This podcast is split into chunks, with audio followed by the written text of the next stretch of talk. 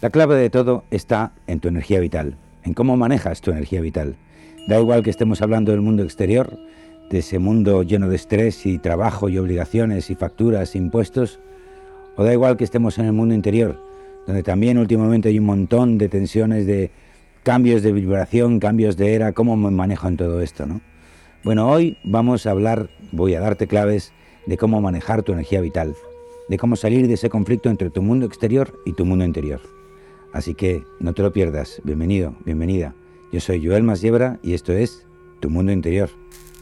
Decíamos hace más o menos 11 meses, eh, desde la publicación de esta reflexión, sacábamos una pieza que se llamaba Coherencia entre tus planos y esta reflexión de hoy viene a ser un poco un complemento de aquella, en el sentido de que aquella iba más hacia la conciencia y estaba más hacia qué puedes hacer para mejorar todo eso en tus diferentes planos, ¿no? Bueno, ¿qué es lo que está pasando aquí? Lo que está pasando aquí es que el mundo exterior tira y tira muy fuerte. La Matrix, el trabajo, la vecina enfrente, los vecinos que te llevas mal, en fin, no sé, el conflicto que tengas a tu alrededor, son, es el mundo exterior que está demandando energía de ti. Pero es que por el otro lado, en tu mundo interior, o bien hay una carencia porque no tienes espacios para, para, crearlo, o si estás metiéndote en ese camino últimamente ya sabes que todo el mundo habla de ese cambio, ¿no? de, de ese flash solar que va a venir, cambios de dimensiones, bueno, tremendo, tremendo también el estrés. La clave de todo está en saber qué es lo que tengo que hacer para combatir uno u otro bando, ¿no? Me da igual cómo puede ser el camino de en medio donde yo salga victorioso, ¿no? tú salgas victorioso o victoriosa. Básicamente la receta es muy sencilla. Son tres pasos nada más. Primero, acumular más energía. No solo dejando de perder esa energía en las cosas que tengas que hacer, sino además generando energía para que tengas gasolina disponible. El segundo, tomar conciencia de lo que está ocurriendo a tu alrededor. Mirar, a ver, aprender, experimentar. ¿eh? Saber qué es lo que ocurre y qué pasa si hacemos otra cosa, ¿no? Y esa experiencia y esa energía nos va a acumular como no cabe de otra manera, nos va a crear, nos va a generar el sentimiento, ¿no? El sentimiento que nos va a hacer entender cuál es el camino que tengo que seguir. Es una receta relativamente sencilla. Sin embargo, se puede mover si el viento nos deja, que hoy he decidido por terquedad meterme aquí en pleno invierno a grabar y bueno, estoy rodeado de viento, así que si esto no se muy bien, te pido disculpas. Volvemos. El tema está en que tienes que trabajar cuatro planos y te, vamos a pasar por los cuatro planos por los que puedes trabajar con el objetivo de que entiendas qué es lo que está ocurriendo ahí, qué tipo de información puedes sacar y obviamente puedes, cómo puedes trabajar con ese plano. ¿vale? Así que te voy a dar una especie de mapa de ti mismo para que sepas cómo sacar fruto de todos ellos. Al final da igual porque hay que trabajarlos todos, pero vamos uno por uno. ¿Qué pasa con el plano físico, con tu cuerpo físico? Has de saber que en tu cuerpo físico no solo se acumula la edad y las toxinas y toda esa, esa historia, sino también tu histórico emocional, tu histórico de experiencias. El cuerpo tiene memoria, tiene memoria de lo que has hecho, pero es una memoria programable.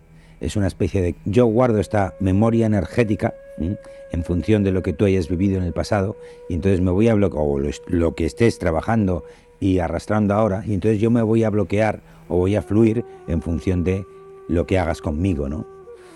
El cuerpo básicamente no solo es la fórmula para de la clave de todo ello, porque nos ancla a la madre tierra, no, no voy tanto por ahí que también, es decir, a través del cuerpo es donde nos enganchamos a la madre tierra energéticamente, sino que además es la clave para que nosotros hinchemos nuestros cuerpos energéticos, voy a hablar básicamente de dos, pero eh, si tú no tienes un buen físico, no vas a poder aguantar las técnicas que harás luego de respiración o de yoga, de lo que sea, para que se despierten energías más sutiles.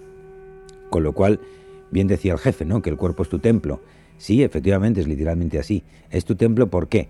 Porque sobre esos muros es donde vas a poder construir todo el resto de tu viaje, ¿vale? Así que en el cuerpo, lo de siempre. Alimentación, vicios que sobran, eh, y, pero también trabajo deportivo, ¿no? Trabajo que, que el cuerpo se mueva y también ahí vas a tener trabajo de respiración. La respiración, que el cuerpo tiene mucho que ver con los movimientos que vas a tener que hacer ahí, eh, cualquier técnica de respiración tántrica o lo que sea, te va a ayudar a que el cuerpo se fortalezca, ¿vale? O sea que ahí es una de las claves de cómo funcionar por esa vía. Además, el tema está en que a medida que tú muevas ese cuerpo, te van a aflorar muchos recuerdos, muchas emociones, y no te extrañe que de repente en un movimiento u otro te asalten memorias de otros momentos de tu vida porque las has liberado a través del cuerpo. Así que también ese es un proceso muy interesante. Eso es el cuerpo, el plano físico. Vamos al plano emocional. ¿Qué es realmente tu plano emocional? Bueno, tu plano emocional básicamente es un generador de emociones, positivas o negativas. Desde ese plano es donde trabajan los programas que tienes instalado y en función de tus creencias, tus programas y tal, los vas a experimentar a través de tu plano emocional con la materia que te rodea. Con lo cual podríamos decir que es, digamos así, la grabadora. Esa grabadora cuyos ficheros de experiencia emocional pasan al cuerpo y a otros planos donde se acumula todo tu histórico y también en función de cómo lo limpies, bueno, pues vas a meter un tipo de información u otra. Es decir, el plano emocional evoluciona hacia el plano de los sentimientos cuando empieza a tener menos energía densa de la que tirar. Le hace pasados y bloqueos internos. Obviamente, creencias, programaciones funcionan aquí, pero no se generan aquí, se programan en el plano mental, ¿no? en el tercer cuerpo que, vamos a hablar hoy. Así que, en función de cómo tú tengas de sano tu cuerpo y tus capacidades de, sentir, ¿eh? Y, en función de las programaciones que tengas en, en, tu plano mental, pues así es como vas a experimentar una cosa. Y por eso un mismo hecho, dos personas que lo viven a la vez, pueden contar dos experiencias totalmente diferentes, porque va por el tamiz de tu, de tu visión. Dice mi madre, que me enseñó hace mucho tiempo, Hijo mío, en este mundo traidor nada es verdad ni es mentira, todo es según el color del cristal con que se mira. Así que en el plano emocional tú lo ves rojo y entonces la experiencia que te llevas es una experiencia roja, lo cual no quiere decir que en realidad el global de esa experiencia, incluyéndote a ti, las partes que no has registrado en el consciente, no veas que esa experiencia tiene otros colores desde la que se le pueden ver. ¿Cómo trabajar el plano emocional? Bueno, pues claramente el trabajo emocional es un trabajo de sombra, ¿no? En los trabajos de sombra o de catarsis o de respiraciones potentes donde te metes en un estado emocional, el rebirding y todo este tipo de historias, ayuda mucho a liberar la energía emocional. Son trabajos que se utilizan normalmente para liberar la energía básica y primitiva, no el programa que hay detrás, porque la emoción nunca se genera en este plano, sino que se genera en el plano inmediatamente superior, ¿no? Se acumula en el emocional, pero de alguna forma la programa es, tienes que cambiar la programación. ¿eh? Es como si, pues yo qué sé, ves una impresora está haciendo una carta que tiene una errata y entonces rompes la carta, que se te queda con que es la emoción, ¿vale? pero no cambies el programa que ha hecho que esa rata eh, se imprima una y otra vez, ¿no? Así que sí, en el emocional limpiamos emociones, pero tenemos que pasar al mental para dejar de producir emociones negativas sobre un hecho dado o sobre un pilar básico de tu vida, ¿no? La honestidad, el amor, el dinero, la fama, todo lo que tengas que trabajar. Así que ahí tienes otro camino de gran, gran eh, eh, descubrimiento de ti mismo, de tu mundo interior, donde vas a hacer una vez más a soltar lo que te sobra. ¿eh? Uno de esos pilares que sabes que nos encantan, probablemente yo creo que el que más, porque es el que más pronuncio, así que bueno, sigamos, vamos al siguiente. Llegamos al plano mental. ¿Y qué hay en el plano mental? Bueno, pues básicamente lo que hace el plano mental, el lorito, es plantear ideas. Te plantea ideas en una situación dada. Aquí tenemos otra vez el viento. Te plantea ideas de si debes hacer esto o lo otro o lo de más allá. El problema del plano mental lo conocemos todos. Vivimos en una sociedad hipermentalizada y no solo hipermentalizada, sino que está hiperprogramada por el entorno, por el mundo exterior, ¿no? Ya en los últimos 50, 70, casi 100 años, ¿no? Desde que Hitler empezó a hacer su propaganda en, la Segunda Guerra Mundial, bueno, pues eh, es que eso no ha parado y hoy estamos todos hipercontrolados por lo que nos cuentan los algoritmos, los programas, los medios masivos, eh, la educación social, los programas que compramos, etcétera, etcétera, etcétera. Y con ese conjunto de aplicaciones y programaciones, pues la mente produce lo que produce. Entonces, ya hemos dicho muchas veces que esto va de cambiar tu programación, ¿no? Es decir, desinstalarte unos programas de la 3D, vamos a decirlo así, e instalarte otras creencias, otros valores y otras formas de vivir que están más enfocadas en un nuevo tú, nuevo yo soy, ¿no? Eres la misma persona, pero está trabajando con nuevos programas internos. Es así de sencillo y así de complicado.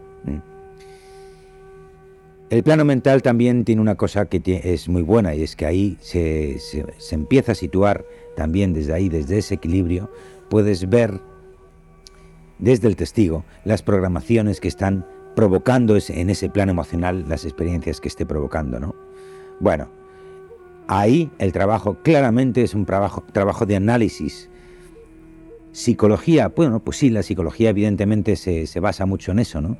Pero no es la, única, es decir, la observación, todo lo que sean actividades del Zen, por ejemplo, puede ayudarte mucho a observar y por supuesto la meditación también, observarte a ti mismo o a ti misma y ver cuáles son los programas, las, el, el discurso interno que estás llevando, ¿no? Es fundamental, precisamente por eso, el practicar cosas que te permitan estar en el testigo pero ojo, no tienes que en la, solo en la vía espiritual, en la vía material, vamos a decirlo así, hay muchos deportes, el correr, sin ir más lejos, que te permite entrar en ese estado de trance donde de repente tus pensamientos van a ir fluyendo, más aún si vas con algún mantra haciendo tu, tu ritmo, ¿no? Y coges un ritmo de poder donde liberar esas partes de ti. Ahora, ¿quieres el más bonito de todos? El camino de Santiago. Hazte el camino de Santiago. El camino de Santiago no solo es una parte física y una, una actividad también emocional por todo lo que ves, sino que sobre todo te ayuda mucho por ese, por ese camino, ese caminar, a liberar la mente, a sacar lo que te sobra, a, observarte a ti mismo, pero durante muchos días, ¿no? Así que yo que soy peregrino, saludo un abrazo muy fuerte a todos los peregrinos del mundo mundial, que son miles de millones, y, y hasta el Camino de Santiago, ¿eh? ahí lo tienes, una actividad mental para saber lo que hay ahí dentro. Pero nos falta un cuarto cuerpo, que es el energético, ¿no? El energético es quizás el más importante de todos. Bueno, aquí entraríamos en el chiste de qué órgano es el más importante, ¿no? O sea que no es, el más importante, pero yo lo, voy a poner al frente de todos ellos porque es el cuerpo que la gente está menos acostumbrada a ver eh, y a sentir y a trabajar con él, ¿no? Quizás, no voy a decir el más importante, voy a decir el más prioritario quizás para la gente que nos está viendo, ¿no? Para la tribu del mundo interior, porque todo el mundo tiene experiencias en los tres primeros, pero muy poca gente ha llegado a un nivel de meditación y de ejercitación de, de su cuerpo energético como para sentirlo y saber los enormes beneficios que él tiene, ¿no? El cuerpo energético básicamente es tu tanque de gasolina, por un lado, es decir, ahí en tu cuerpo energético, ahí es donde vas a llenarte de gasolina para hacer el viaje de los otros tres cuerpos, pero también es tu muralla, y eso es algo de lo que muy poca gente habla, ¿no? Cuando yo inflo mi mercaba y la protejo, pues entonces estoy creando una barrera entre el mundo exterior y el mundo interior, no para separarme de él, sino para tomar cierta distancia y poder analizarlo y además que no entren en mi periferia energética energías que yo no quiero que entren, ¿no? Energías negativas, de cualquier índole, da igual. Vamos a decir que son energías que están ahí eh, que no son con las que quiero trabajar en estos momentos, ¿no? Y sin embargo soy consciente que están ahí fuera, es decir, muchas veces lo hemos dicho, ¿no? Esto no va de cambiar el mundo, esto va de cambiar la forma en la que tú interactúas con el mundo. Y el plano energético es muy importante para ello. En ese plano energético también empiezas a desarrollar unas sensibilidades para sentir a la gente a distancia, a cierta distancia, estás cerca de ellos y te viene mucha más información, ¿no? Eh, eh, buena y mala, no, no sin juicio es decir, ahí en esa electrificación de los cuerpos, cuando se juntan las auras, ahí es cuando empieza a transmitirse información de forma inconsciente. Eso ya ocurre, a ver si te das cuenta. Lo que pasa es que tú no eres consciente de que eso ocurre así, o sí lo sabías y de alguna forma no sabías darle nombre ¿no? a, esa, a esa telepatía que tienes con alguien o a esa sensación de cuando alguien entra en, el, en, la, en la habitación de decir, oh, esa persona, puntos suspensivos. ¿no? El cuerpo energético, evidentemente, con el deporte también se trabaja, pero se trabaja sobre todo muy bien con la meditación, las lemniscatas, toda la circuitería energética y la respiración, por supuesto, también ayuda a inflar energéticamente esos cuerpos energéticos y luego con la circuitería y el trabajo con el, canal central el trabajo con los chakras. Aquí tienes algunos detalles de meditaciones en mundo interior, pero son muy básicas, no hay cosas mucho más, avanzadas que hacemos en la, escuela que. Pero no solo ahí, ¿eh? en, toda, en cualquier escuela de meditación, el budismo sabe de esto latín, o sea que tienes muchas, muchas, muchos caminos para de alguna forma que tú empieces a sentir tu cuerpo energético, lo fortalezcas y trabajes con él. ¿eh? No te olvides de que en todos los sentidos sutiles, además, esa telepatía, esa intuición, esa eh, ese sentir a alguien desde lejos, todos esos sentidos sutiles que la claroaudiencia, que la evidencia, todo eso se fortalece enormemente cuanto más limpio estén los cuerpos energéticos, los cuerpos sutiles. Y ahí hay un mundo fantástico por descubrir, ¿no? Bueno, y llegamos a las conclusiones, ¿no? ¿Qué, ¿Qué, conclusiones sacamos de todo esto? La primera conclusión es que hay mucho trabajo por hacer.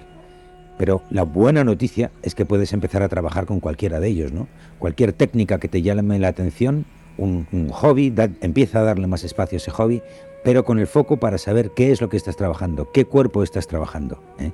Así que, buenas noticias, ¿no? Tienes mucho menú por donde escoger, dónde empezar a trabajarte por dentro. La segunda conclusión que quiero que saques con todo esto es que de alguna forma tú eres el que tiene que tirar del carro. Es tu trabajo personal el que te va a ayudar en todo eso. Nadie lo puede hacer por ti. Esa es la magia y esa es la belleza y ese es el esfuerzo que tienes que hacer, el precio que hay que pagar. ¿eh? Y la tercera conclusión que siempre te digo es que esto al final, no te olvides, esto va de que seas más feliz, seas más sereno y me da igual si estás del lado de el mundo material y tonal con una vida absolutamente normal de espaldas a la espiritualidad o eres de los frikis del lado contrario que estás mirando a ver si ya llega la quinta dimensión, el flash solar, los, los seres estelares y toda esa historia. Da igual. En ambos lados tu trabajo también tiene que estar ahí. Al fin y al cabo, tú eres el único responsable de tu vida, estés en el lado que estés, y el que va a controlar la energía vital que puedes manejar y cómo controlarla, eres tú. Así que bueno, espero que te haya gustado la reflexión de hoy y como siempre te digo, bienvenido, bienvenida Gracias por venir. Yo soy Joel Masiebra y esto es Tu Mundo Interior.